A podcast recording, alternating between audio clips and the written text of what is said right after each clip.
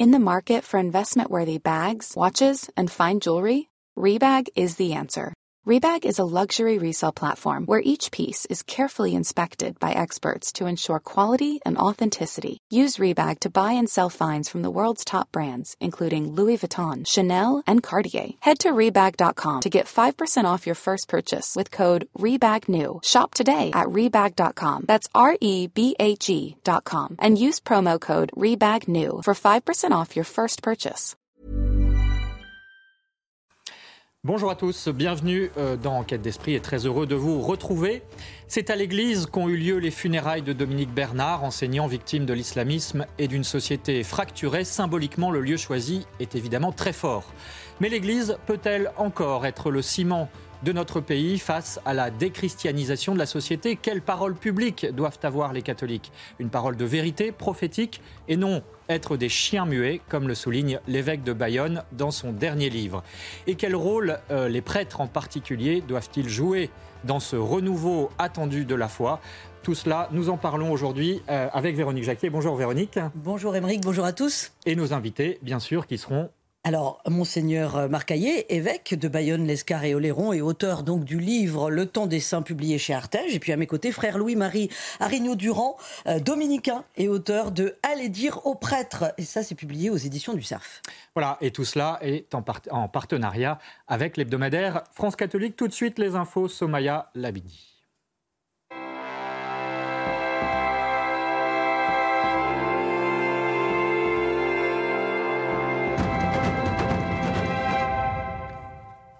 Bonjour Somaya, et on commence par parler avec vous des funérailles de Dominique Bernard. C'était jeudi dernier, ces funérailles, victimes de la barbarie islamiste, elles ont été célébrées en la cathédrale d'Arras, une cérémonie en présence du chef de l'État, mais qui ne comprenait pas de messe. Le récit est loi de Rochebrune.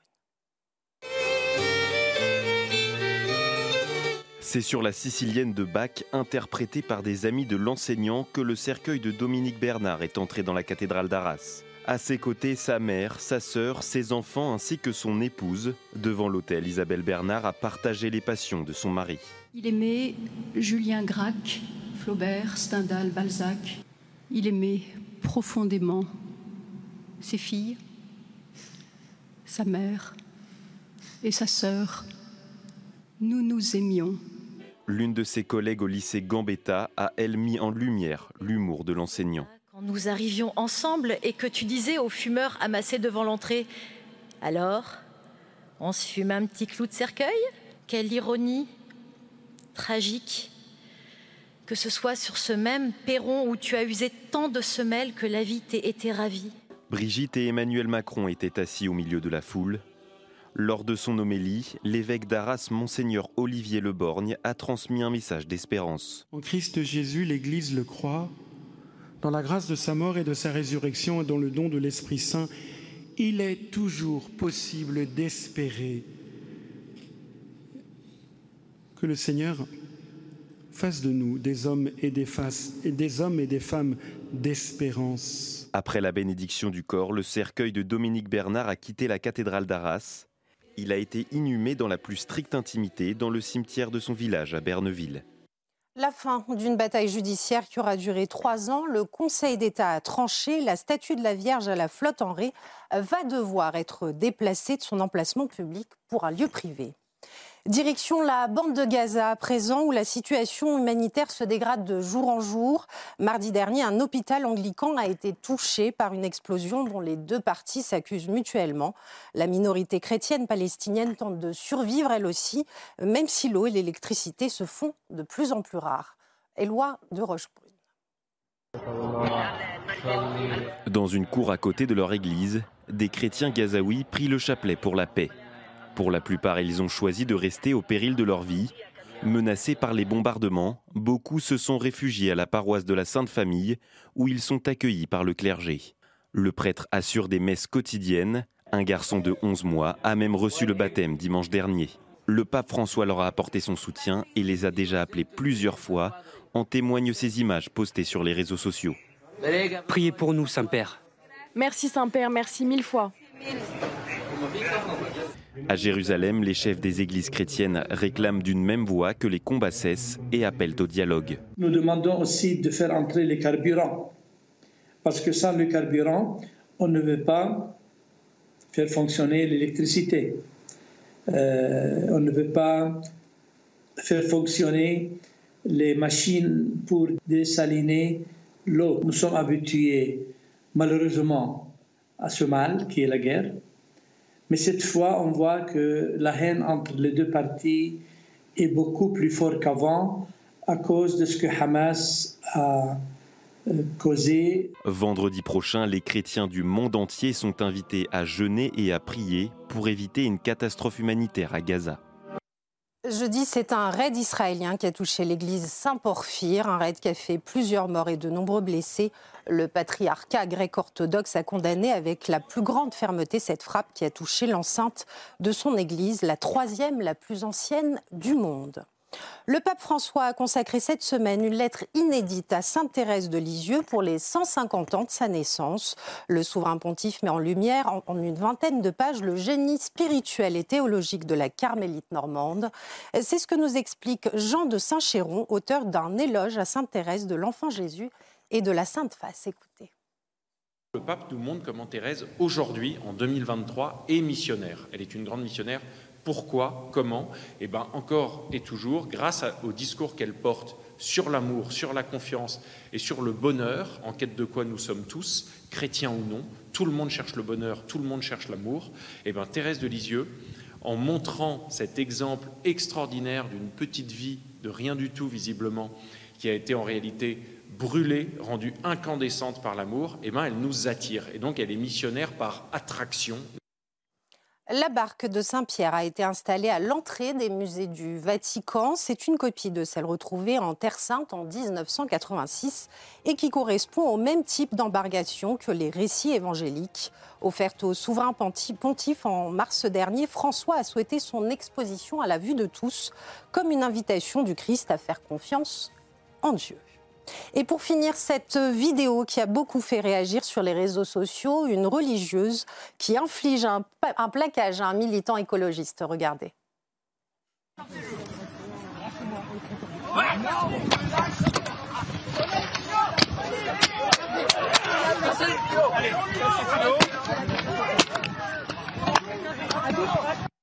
La scène qui fait sourire s'est déroulée en début de semaine en Ardèche, à Saint-Pierre-du-Colombier, sur le chantier d'un centre spirituel contesté euh, par des militants écologistes depuis 2018. Interrogé par nos confrères de RMC, Sœur regrette, je cite, les paroles ne suffisent plus de devoir recourir à ce geste. Voilà pour le journal Emmerich. Merci Somaya Labidi. Euh, c'est une image prophétique que l'on vient de voir? En tout cas, comment être missionnaire dans une société euh, déchristianisée? Est-ce le temps des saints? Pour reprendre le titre de votre ouvrage Monseigneur Marcaillet, bonjour. Bonjour. Merci d'être avec nous. Vous êtes l'évêque de Bayonne, de l'Escar et d'Oloron. Vous êtes évêque depuis 15 ans. Vous avez 69 euh, paroisses dans votre département des Pyrénées-Atlantiques. Vous avez été ordonné prêtre en Italie. Vous avez fondé euh, l'école de théologie de la communauté Saint-Martin. Vous avez été recteur aussi de sa maison de formation. Vous êtes connu aussi pour vos prises de position publiques courageuses sur des questions sociétales autour de la vie et de la famille. Et puis, je signale aussi le sous-titre de votre ouvrage Ne soyons pas des chiens muets. C'est tout le bien que nous vous souhaitons en tout cas pour cette émission. Avec nous également le frère Louis-Marie Arignaud-Durand. Bonjour mon père. Bonjour. Vous êtes euh, dominicain comme votre habit l'indique et comme tel vous avez aussi une dévotion très forte envers la Vierge Marie, celle de Lourdes, de Fatima. Euh, vous êtes l'aumônier international des équipes du Rosaire et l'auteur euh, d'un dernier livre, Allez dire aux prêtres, c'est publié au CERF. Vous nous parlerez justement que, quel est le message que vous voulez transmettre aux prêtres. Et puis Véronique, vous nous parlerez de Sainte Catherine de Sienne, qui elle non plus n'avait pas sa langue dans sa poche. On verra dans quel contexte. Alors, tout d'abord, euh, une question d'actualité, parce qu'évidemment, on a parlé euh, des, funérailles de Dominique Bernard, cet enseignant qui a été victime de l'islamisme à Arras. On pourrait parler aussi de l'importation du conflit israélo-palestinien en France. La question qui se pose, monseigneur, quelle unité nationale et quel rôle de l'Église dans, dans, ce contexte? L'Église qui a été le ciment de l'histoire de ce pays. Euh, quelle leçon d'espérance, entre guillemets, peut-être pas le, le leçon n'est pas le mot choisi, mais le, bon mot, mais, mais quelle parole d'espérance euh, l'Église doit-elle faire entendre dans ce contexte? C'est sûr qu'on est frappé par le contraste entre le terrorisme islamiste qui euh, détruit des vies hein, de manière très euh, violente et, arbitraire. C'est vrai l'attentat du Hamas en Israël, mais c'est vrai aussi ce, professeur. Hein. Il ne faut pas oublier d'ailleurs que lui-même est, mort parce qu'il s'est interposé pour empêcher un autre d'être euh, assassiné par ce terroriste. et puis cette journée de recueillement et cette célébration de recueillement à la cathédrale d'Arras, présidée par M. Le Borgne, où croyants et incroyants se sont retrouvés dans un, dans un esprit de... Y compris le chef de l'État Voilà, de prière et de recueillement.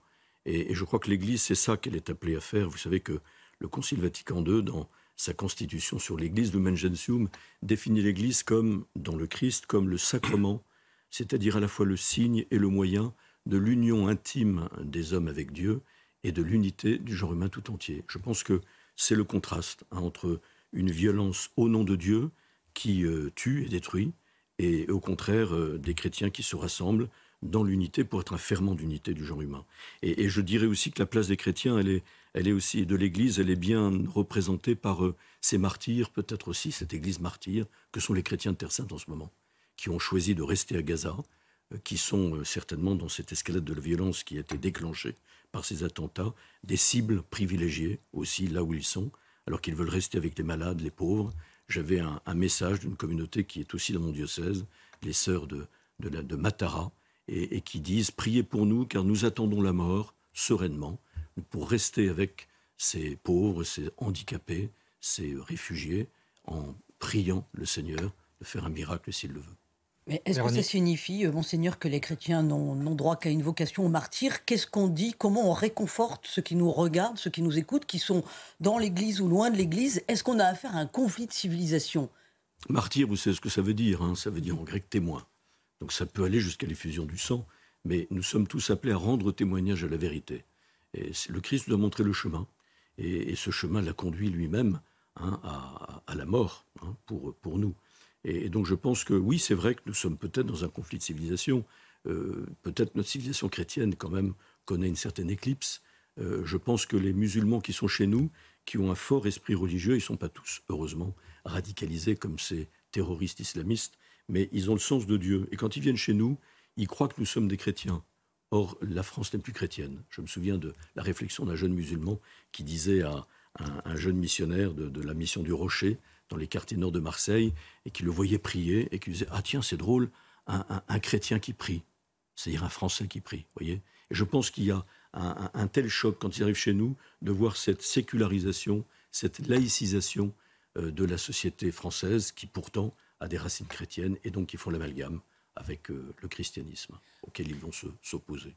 Frère Agneau Durand, une réaction? Oui, parce que euh, vous parliez de ces sœurs là qui sont restées euh, en Terre Sainte. En fait, euh, monseigneur, vous, vous, utilisiez le mot de signe. Je crois qu'il faut qu'on soit des signes et des signes de contradiction. Pas des esprits de contradiction, des signes de contradiction. Quelle est la différence Humainement, oh, vous savez, l'esprit de contradiction, c'est l'adolescent qui râle tout le temps par, par plaisir presque. en revanche, les sœurs qui restent là-bas, humainement, c'est complètement fou ce qu'elles font mais euh, au nom de leur appartenance au Christ, c'est quelque chose d'extraordinaire. Et elle nous donne un message d'une force euh, que nous ne pouvons qu'accueillir, et même dans l'action de grâce d'une certaine façon. Et, nous, ici, en France, certes un pays déchristianisé, nous sommes appelés à être des signes, des signes euh, de la présence de Dieu et de la vérité qu'est le Christ. Alors, oui, monseigneur. Et je crois très important de, dire précisément aux catholiques aujourd'hui, aux chrétiens, cette fameuse parole qui revient 365 fois dans la Bible et qui a été si euh, importante dans le pontificat de, Jean-Paul II, n'ayez pas peur. N'ayez pas peur, pourquoi? Parce que Jésus nous a promis qu'il était présent avec nous jusqu'à la fin du monde. Et moi, je suis avec vous euh, tous les jours jusqu'à la fin du monde. Et, si nous vivons notre foi de manière euh, vraie, authentique, en, nous reliant vraiment à Jésus-Christ qui est vivant au milieu de nous, à travers tous les moyens que l'Église nous propose pour rejoindre le Christ vivant, ressuscité, mais je pense que le Seigneur nous donne du courage, de la force pour vivre notre foi chrétienne de manière sereine, paisible, dans ce monde sécularisé, même dans ce monde hostile, de pouvoir vraiment rendre témoignage à la vérité. Et ce sont ces chrétiens persécutés qui nous le disent. Euh, j'ai ouvert euh, le, jubilé de notre ordre il y a quelques années. Je ne voulais pas le faire euh, dominicain, nos 800 ans. J'ai voulu le faire dans un lieu particulier et je m'étais rendu en Irak, à Erbil, dans les camps de réfugiés. Et il y avait une chapelle au centre, enfin au cœur du, camp. Et quand on sortait de cette chapelle, il était écrit en, arabe La tahafu, n'ayez pas peur. Ce sont eux qui nous le disent. Et euh, nous avons justement à, entendre cela et à en vivre. Alors comment justement en vivre euh, Quelle parole aussi euh, de vérité faut-il que l'Église dise au monde et à la société française en particulier? Est-ce qu'il faut que les catholiques redeviennent des prophètes dans la société? Est-ce le temps des saints de tout cela? Bien sûr, nous en parlons dans Enquête d'Esprit juste après la pub. Vous restez donc avec nous. De retour dans Enquête d'esprit, nous sommes en compagnie de Monseigneur Marc Caillé, évêque de Bayonne et auteur de Le Temps des Saints chez Artege, également en compagnie du frère Louis-Marie Arignaud-Durand, dominicain et auteur de Allez dire aux prêtres aux éditions du Cerf. Et bien sûr, Véronique est avec nous, elle va nous parler dans un instant de la figure de Sainte Catherine de Sienne, puisque euh, le sous-titre de votre ouvrage, Monseigneur, et j'aimerais redémarrer là-dessus, c'est Ne soyons pas des chiens muets. Hein, le temps des saints, on va parler de la sainteté bien sûr, mais auparavant, euh, ça veut dire quoi? C'est une expression qui date de Saint Grégoire le Grand, hein, donc c'est dans les premiers siècles de l'Église. Euh, mais qu'est-ce que vous avez voulu dire avec ce sous-titre? Alors d'abord, je suis content de parler un dominicain parce que vous savez que Dominique, ça veut dire euh, Dominicanis, le chien du Seigneur. Hein. Et en effet, c'est une expression qui est d'abord d'Isaïe, le prophète, au chapitre 56 de son livre, qui fustige d'une certaine manière, en tout cas fait des reproches à ce qu'il appelle les mauvais bergers d'Israël, ceux qui sont appelés à conduire ce peuple vers euh, la terre promise, d'une certaine manière, qui est l'ange spirituel au temps des prophètes. Et, donc il, dit, vous êtes des chiens muets, incapables d'aboyer. On sait ce que c'est dans mon pays euh, basque ou béarn, euh, proche des Pyrénées, ce que c'est qu'un... fameux berger des Pyrénées. Berger des Pyrénées, ou même ce chien qui va garder et défendre le troupeau et qui va le maintenir dans le chemin qui conduit aux estives, qui rappelle les frais pâturages du psaume 22, euh, qui est le psaume du Seigneur, qui est le bon berger de son peuple. Et, je pense que cette expression a été en effet développée et commentée par Saint Grégoire le Grand, euh, à la fin du VIe siècle, au tout début du VIIe siècle, il mort en 604, dans cette fameuse règle pastorale qu'il adressait en son temps aux évêques et, et qui n'a pas pris de ride, qui à mon sens reste tout à fait d'actualité, qui nous rappelle que nous sommes appelés à, à, dire le bien avec force, sans chercher la faveur des hommes, et, quelquefois à dénoncer le mal avec force. Ça veut dire en creux que vous trouvez qu'aujourd'hui, euh, l'Église, de manière générale, dans son ensemble, n'est pas, euh, sa parole n'est pas assez forte? Alors je ne pose pas un jugement, et je, me, je m'inclus dans tous les évêques qui sont appelés à être des, des chiens qui aboient parfois, parfois. Euh, je pense que c'est un petit peu pour nous rappeler à tous, à prendre conscience que dans le monde d'aujourd'hui, le monde du relativisme, le monde de la cacophonie aussi, euh, qui est euh, exprimé aussi, euh, diffusé largement par les médias, la dictature du relativisme, comme disait le pape Benoît XVI, eh bien, nous avons une parole, une parole de vie.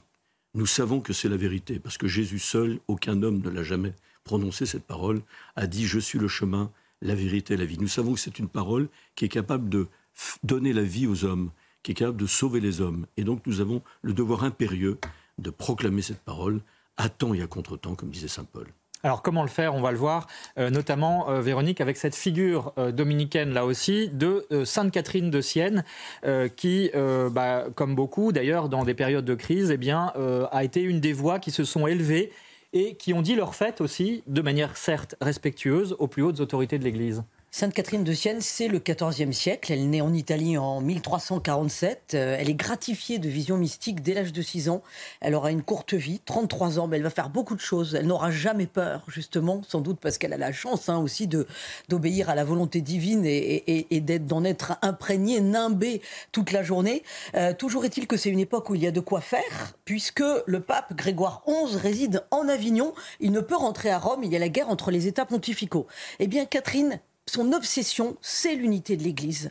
Alors, elle va le voir en Avignon et elle lui écrit des lettres, beaucoup de lettres, pour lui dire notamment que sa place est à Rome, qu'il doit y revenir. Elle écrit, je la cite, comme un homme courageux et sans crainte, sans entourage militaire, mais seulement avec une croix à la main pour accomplir la volonté de Dieu. Pas évident quand même, hein, quand on imagine qu'il y avait la guerre de le pape comme ça qui rentre dans Rome avec une seule croix, euh, désarmée, disons les choses. Mais elle, elle ne doute de rien, elle dit vous obéissez à la volonté de Dieu et tout se passera bien.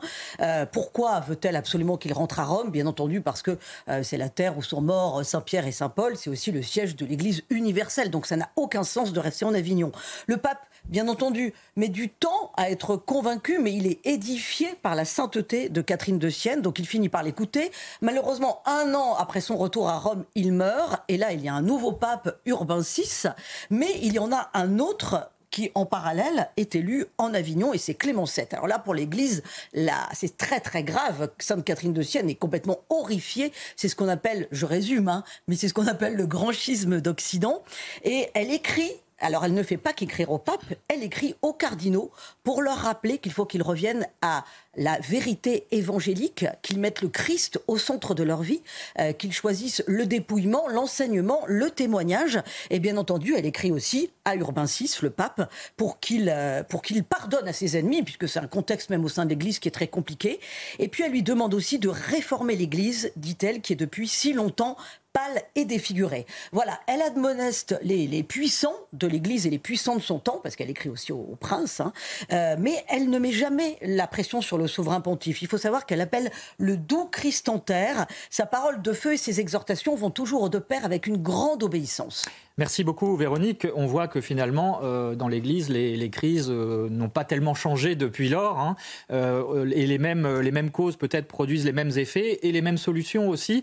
Est-ce que c'est cette force désarmée euh, aujourd'hui, frère Arigno Durand, qui est nécessaire et aussi cette libération de la parole. Si vous me permettez de revenir sur le personnage de Catherine de, Sienne, hein, qui est une, une dominicaine, c'est une laïque. Hein, c'est très important. Euh, elle nous enseigne, me semble-t-il, deux choses. Euh, d'abord, le rôle des laïcs, mais comme vous le disiez très justement tout à l'heure, elle va rester à sa place. Alors ça, on n'aime pas du tout dire des choses pareilles aujourd'hui. Ça, ça, sonne, le cléricalisme va pointer le bout de son nez. mais justement, elle a une grande liberté c'est une femme qui sait ce qu'elle veut et, elle va l'obtenir parce qu'elle euh, écoute le Christ et elle fait sa volonté. Et puis la, deuxième chose, moi j'aime taquiner mes amis qui s'appellent Catherine, celle qui, en disant qu'elle était quand même euh, un peu folle alliée. Alors tout de suite elles réagissent en disant que, euh, que j'exagère. Mais justement, il y a la folie du Christ. Elle nous montre aussi que, eh bien, nous n'avons pas besoin d'être parfaits pour être des saints, et que c'est de cela dont l'Église a besoin. On a besoin de saints. Euh, et, Catherine en est un exemple extraordinaire parce que euh, elle, elle recentre tout sur la volonté du Christ qu'elle va faire. Monseigneur Hayet, vous dites euh, dans votre livre, pardon, hein, je, vous allez répondre bien sûr, mais il faut parler fort au risque d'être rude. ça veut dire qu'aujourd'hui, il y a une idéologie du dialogue contre laquelle il faut lutter? C'est sûr qu'il faut trouver un, j'allais dire un équilibre, même si ce mot je ne l'aime pas trop, mais il faut trouver une harmonie entre ce dialogue qui a été instauré dans l'Église avec un monde qui s'est passablement euh, écarté de l'Église et qui, ne connaît plus nos codes. Ce dialogue du salut, quand même, hein, comme l'appelait le pape Paul VI dans son encyclique Ecclesiam Suam, qui était l'encyclique programme de son pontificat, alors même qu'il a eu la charge de poursuivre le concile et de le, et de le conclure. Mais il faut que ce dialogue ne nous, ne nous exonère pas de cette mission prophétique que Jésus nous a donnée, et qui est un mandat missionnaire, c'est un commandement de Jésus à son Église lorsqu'il dit allez de toutes les nations, faites des disciples, ou allez enseigner toutes les nations, baptisez-les au nom du Père et du Fils et du Saint-Esprit, et apprenez-leur à garder les commandements que je vous ai donnés. Ou chez Saint Marc, de manière encore plus percutante, où il dit proclamez l'évangile à toute la création. Celui qui croira et sera baptisé sera sauvé. Celui qui ne croira pas, c'est-à-dire qui refusera de croire dès lors que la parole lui aura été annoncée, sera condamné. Vous voyez, c'est une question de vie et de mort. Et donc nous ne pouvons pas nous exonérer de cette mission de porter haut et fort la parole de l'Évangile. Mais comment le faire? Parce que euh, si on prend des exemples très précis, très concrets sur des sujets de société, on voit bien hein, que ce soit le début, la fin de la vie, la bioéthique, euh, que euh, les lois qui contreviennent à l'enseignement de l'Église se succèdent les unes après les autres. D'où ma question, est-ce qu'aujourd'hui, pour être audible, il ne faut pas que l'Église parle plus fortement, notamment sur ces sujets-là? Je crois que c'est certain qu'il faut qu'elle ne se laisse pas enfermer, par les lois de la sacro-sainte communication, qu'elle n'ait pas peur parfois de, dépasser les, règles de la prudence, en se disant que lorsqu'elle rappelle la vérité sur l'homme, en particulier dans le, le cadre de cette crise anthropologique inédite que nous connaissons, elle parle non pas à une culture, mais elle parle à la conscience des gens.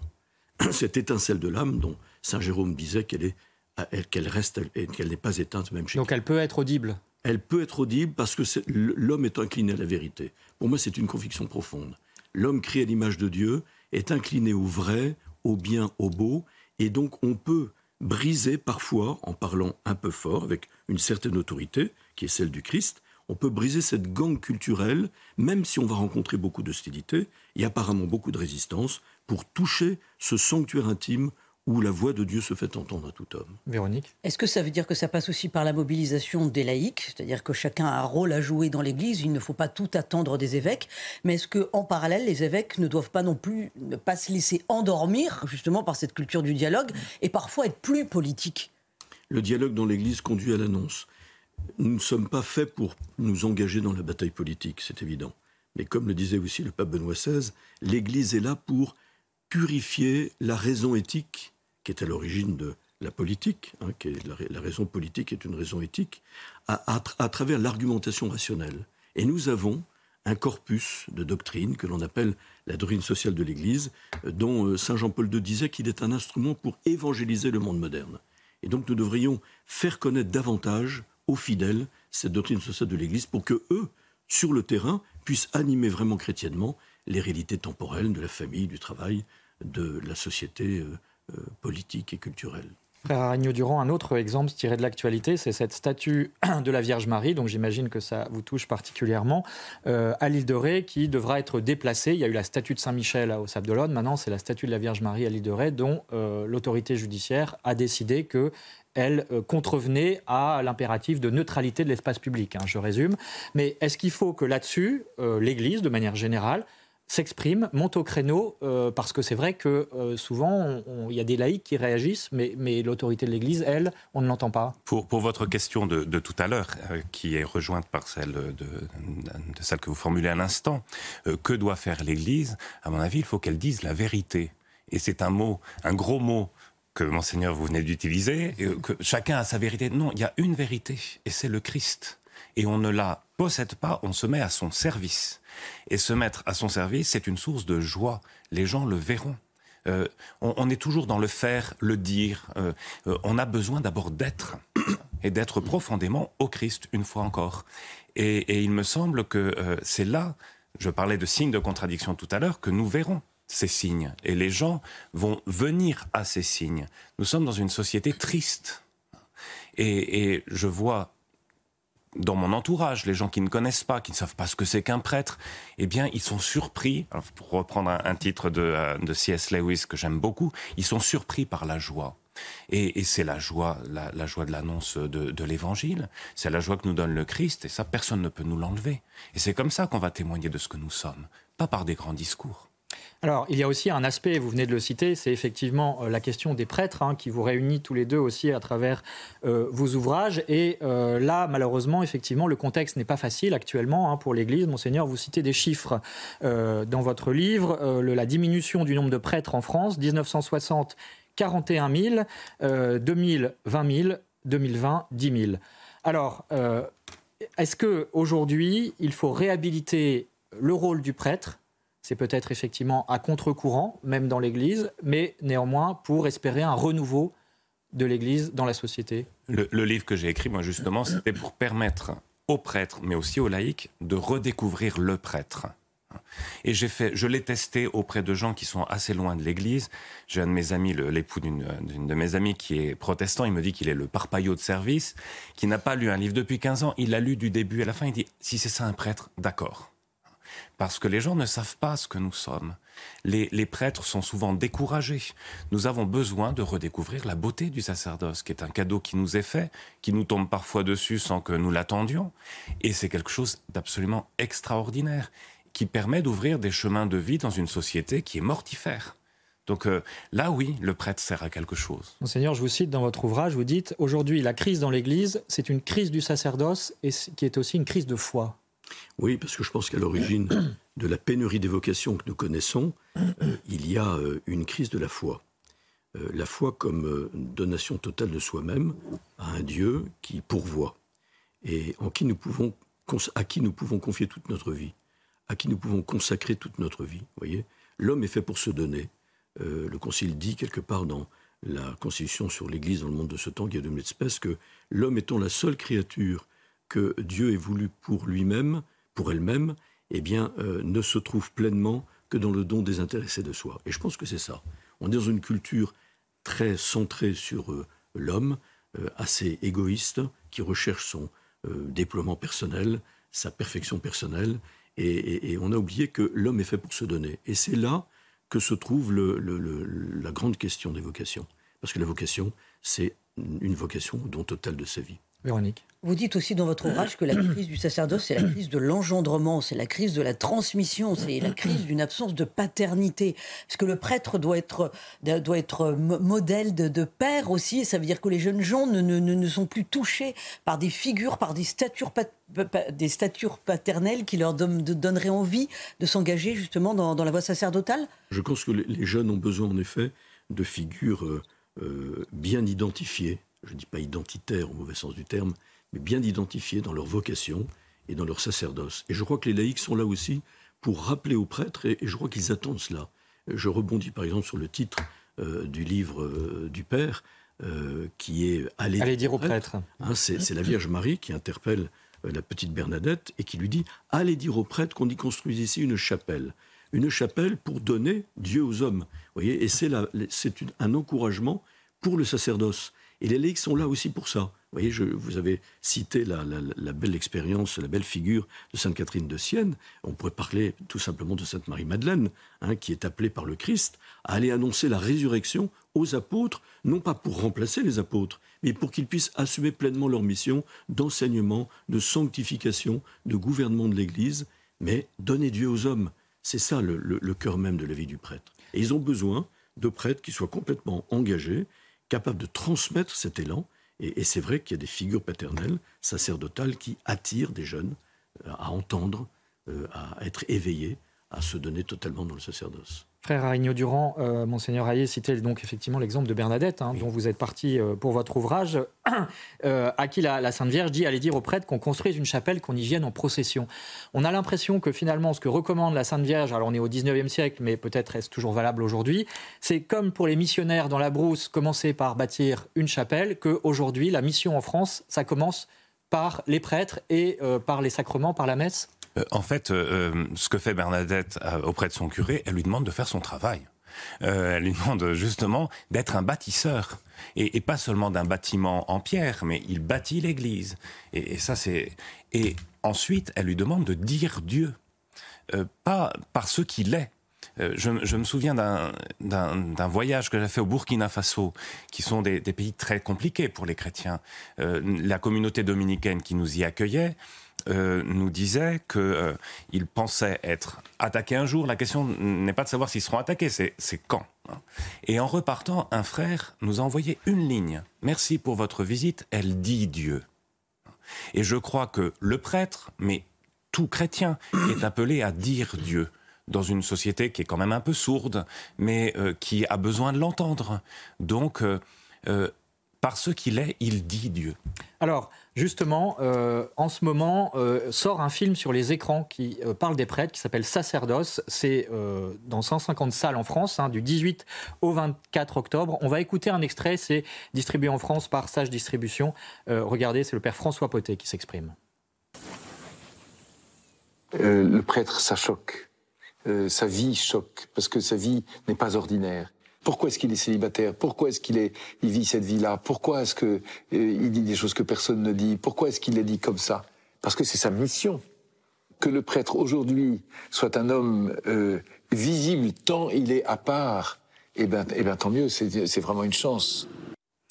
Est-ce qu'il faut redécouvrir, monseigneur Hayet, euh, le signe de contradiction, on en parlait tout à l'heure, qu'est le prêtre aujourd'hui dans la société? Parce que vous avez parlé du, don de soi, de la gratuité, de la générosité, mais au-delà de ça, euh, qu'est-ce qui définit finalement un prêtre? Il ne faudrait pas en effet que la crise des abus sexuels dans l'Église, qui touche grâce à Dieu une minorité de prêtres, même si elle est beaucoup de trop, et que nous sommes forcément très attentifs à la souffrance vécue par les victimes de la part d'hommes d'Église, mais il ne faudrait pas prendre prétexte de cette crise pour remettre en cause l'identité du prêtre qui est un don que le Seigneur fait à son Église.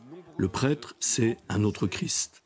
Euh, c'est celui qui est, par un sacrement distinct du baptême, je vais dire un gros mot, qui est configuré de l'intérieur au Christ prêtre, pour pouvoir enseigner avec l'autorité du Christ, pour pouvoir sanctifier dans la personne du Christ. C'est inouï pour un prêtre de pouvoir dire ces paroles sur un peu de pain et un peu de vin, Ceci est mon corps livré pour vous, ceci est mon sang versé pour vous, prenez et mangez. Ça excède les capacités de la nature. Ça suppose, comme une surélévation de l'être humain du prêtre, pouvoir transmettre une grâce aussi insigne. Et c'est celui qui va conduire le peuple de Dieu, le gouverner, le conduire comme un bon pasteur, évidemment, avec la charité pastorale du Christ. Il faut redire cette identité tout en disant que si le prêtre et le prêtre est mis à part, il n'est pas séparé. La tête ne peut pas être séparée du corps.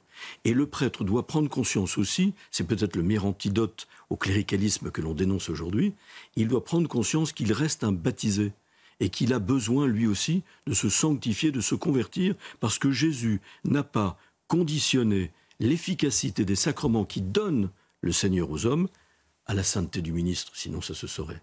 Mais pour autant, le prêtre est d'autant plus invité à la sainteté dans la ligne de son baptême. Frère Arigno Durand. Euh, tout à l'heure, on a entendu le père Pothèse hein, qui posait toute une série de pourquoi. Euh, parce qu'il a été appelé. Et, il va répondre avec joie à cet appel.